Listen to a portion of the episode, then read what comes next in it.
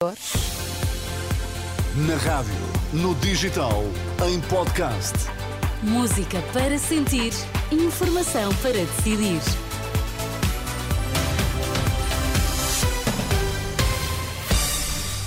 Vitor, quais são agora os temas em destaque? União Europeia lança missão no Mar Vermelho para acompanhar navios comerciais. Diretores de escolas pedem pacto para a educação a líderes de PS e PSD. Notícias às duas na Renascença. Informação para decidir com Vitor Mesquita.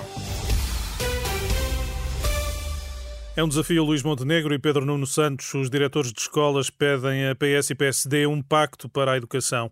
A poucas horas do debate entre os líderes dos dois principais partidos, Filinto Lima lembra que o tema tem sido bastante esquecido pelos candidatos às legislativas.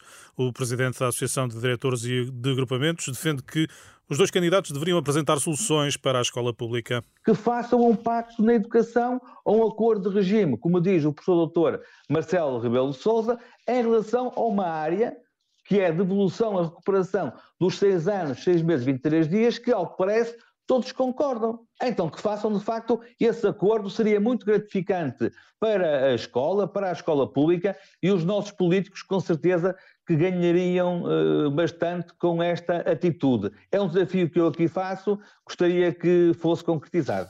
O desafio de Filinto Lima, Luís Montenegro e Pedro Nuno Santos, eh, declarações eh, do presidente da Associação de Diretores de Agrupamentos e Escolas eh, Públicas. O aeroporto de Beja vai ser necessário para complementar Lisboa e Faro. É a visão do professor universitário Manuel Tão, doutorado em Economia dos Transportes. Em entrevista à Renascença, o especialista diz ainda que o aeroporto da Portela está para durar. Estou convencido que a Portela vai sobreviver, viver e sobreviver por mais duas décadas. Quando, quando viermos a ter problemas, quer na Portela, quer em Faro, vamos ter que lançar mão de uma infraestrutura que já existe, que é o aeroporto de Beja. Independentemente das menos-valias ou das mais-valias que aquilo tenha, eh, vamos ter que eh, construir acessibilidades para Beja, reforçar as que existem, particularmente a nível eh, ferroviário.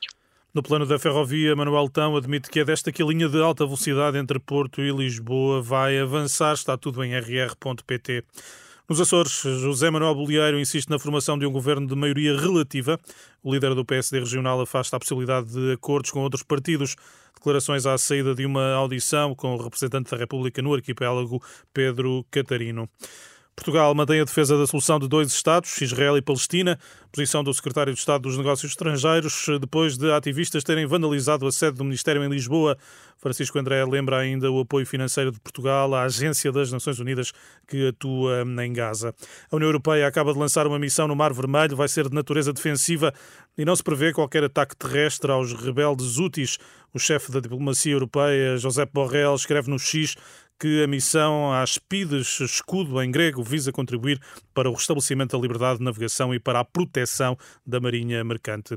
A mulher de Alexei Navalny reforça as acusações ao presidente russo. Esta segunda-feira acusa Putin de ter matado o marido e promete continuar o legado na luta contra o regime de Moscovo. O porta-voz do Kremlin, Dmitry Peskov, afirma que a investigação sobre a morte de Navalny está em curso, numa altura em que a família ainda não teve acesso ao corpo do opositor. Vitor, temos encontro marcado para as três. Isso mesmo. Até.